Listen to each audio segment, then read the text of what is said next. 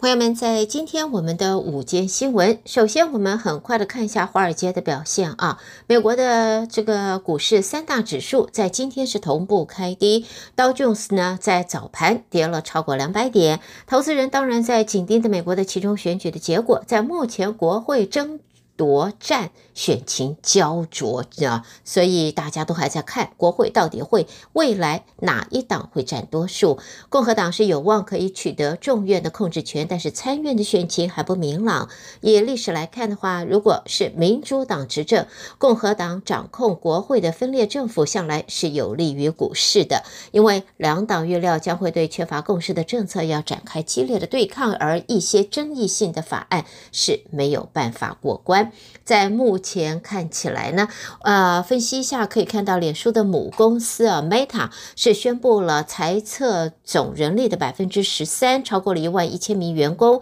也为科技业在今年来最大规模的裁员行动之一。而祖伯克是大刀阔斧的精简人力，也激励了。在脸书母公司 Meta 的股价今天早盘飙涨超过百分之六。另外呢，娱乐巨擘 Disney 也公布了最新的财报，旗下的串流平台 Disney Plus 太烧钱了，所以这个业务啊、这个亏损也因此而扩大，导致在上一季的营收和获利逊色，股票在今天应声重摔了百分之十。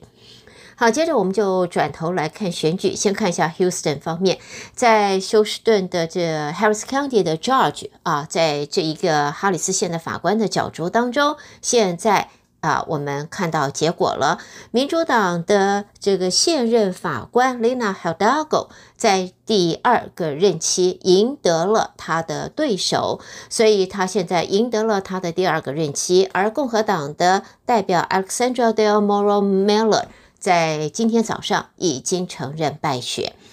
另外呢，在美国的其中选举呢，整体来看，美国总统这个前总统川普，尽管他的名字没有出现在任何一张的选票上，但是无疑的是这一次选战的最大的赢武者。不过呢，川普背书的候选人选举结果是不如预期啊，也让川普想要以造王者的这个姿态来角逐二零二四年总统大位的气势，因此受到打击。可能他面临连任的，呃，并且可能会面能这个面临连任的佛州州长啊，迪尚特，他有可能会面临这一个挑战。共和党人现在是哀嚎啊，可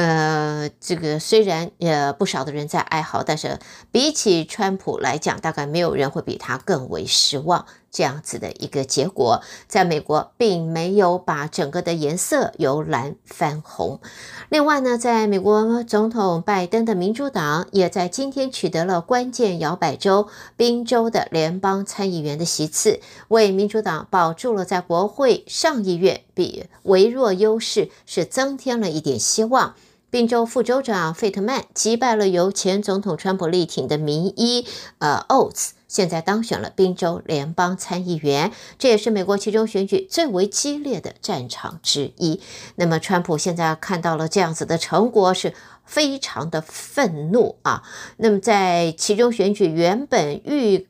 料，或者是说大家以为会掀起红潮的共和党，结果只能算是小胜。只能说有一点涟漪，不要说掀起巨浪了。在现在，川普对于这样子的结果真的是暴怒不已。而在现在也看到，美国前总统川普在他任内的白宫副新闻秘书马修斯则说呢，川普是正让共和党流失选票。选举之夜开票的情形也证明，川普让共和党失去了宝贵的席次。而马修斯并且认为，川普是透过提拔劣质候选人来阻碍。共和党的，所以他到底是在帮共和党，还是在拖共和党的后腿？现在选举完之后，可能共和党自己的党员要多加的重新来审视了。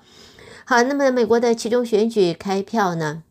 还在继续当中，而北韩又在这昨天发射了一枚弹道飞弹，在也有这海外的舆论就说，北韩的态度较强硬的，呃，对北韩态度强硬的共和党，如果取得其中选举的优势，美国可能会对北韩采取更为强硬的政策。那么平壤当局也会视选举结果来决定他第七次核试验的时间。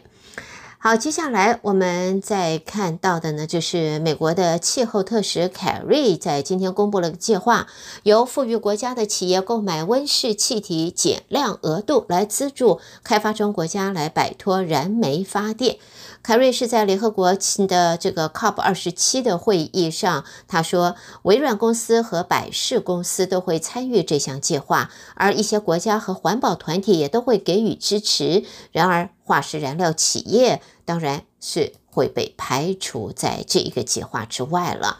而美国驻新加坡的大使馆今天则表示，美国已经允许外界和目前遭到制裁并且受困在印尼海域的一艘超级游轮进行接洽，要解决这一个游轮的困境，让它可以脱困。美国目前正在设法对这个是伊朗加呃对伊朗加大施压，在上个礼拜对一个国际石油走私网实施制裁。那么在现在呢，印尼呢在这一方面也要一直解救这一艘。在吉布地登记的邮轮脱困，而这艘邮轮在印尼外海搁浅，附近还有一条天然气输送管道。那么，在现在，美国使馆已经透过电邮表示，美国财政部外国资产管制办公室已经准许外界就安全停泊码头、维护船上人员平安和这一个邮轮啊，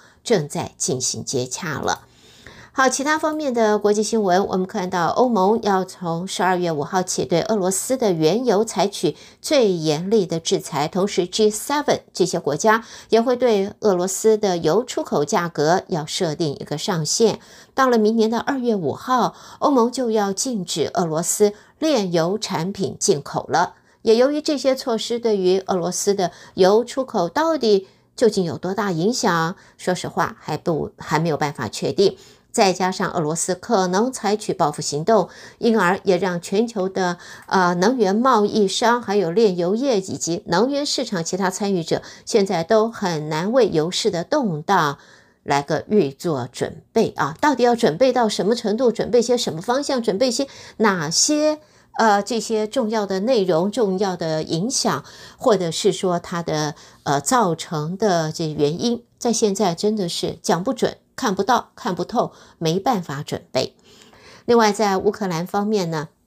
欧盟也提议要援助乌克兰一百八十亿欧元，来帮助乌克兰度过二零。二三年，这项计划是以为期三十五年的贷款形式，每个月提供基辅十五亿欧币，利息则由欧盟来支付，援助现在面临俄罗斯侵略的乌克兰政府。不过呢，谈到俄罗斯入侵啊，这个乌克兰现在看到的是俄军有一个重大的败退。在现在呢，根据媒体报道，在乌克兰的俄军指挥官已经表示，国防部长肖伊古下令。自乌克兰南部赫松市撤军，理由是没有办法确保在当地的俄军方面的补给。而赫松市是俄国二月挥军乌克兰以来唯一拿下的州首府。从这个城市撤退，也意味着这是涅伯河西岸俄罗斯的军队将全数撤离。这个对俄军来讲，堪称是重大的打击。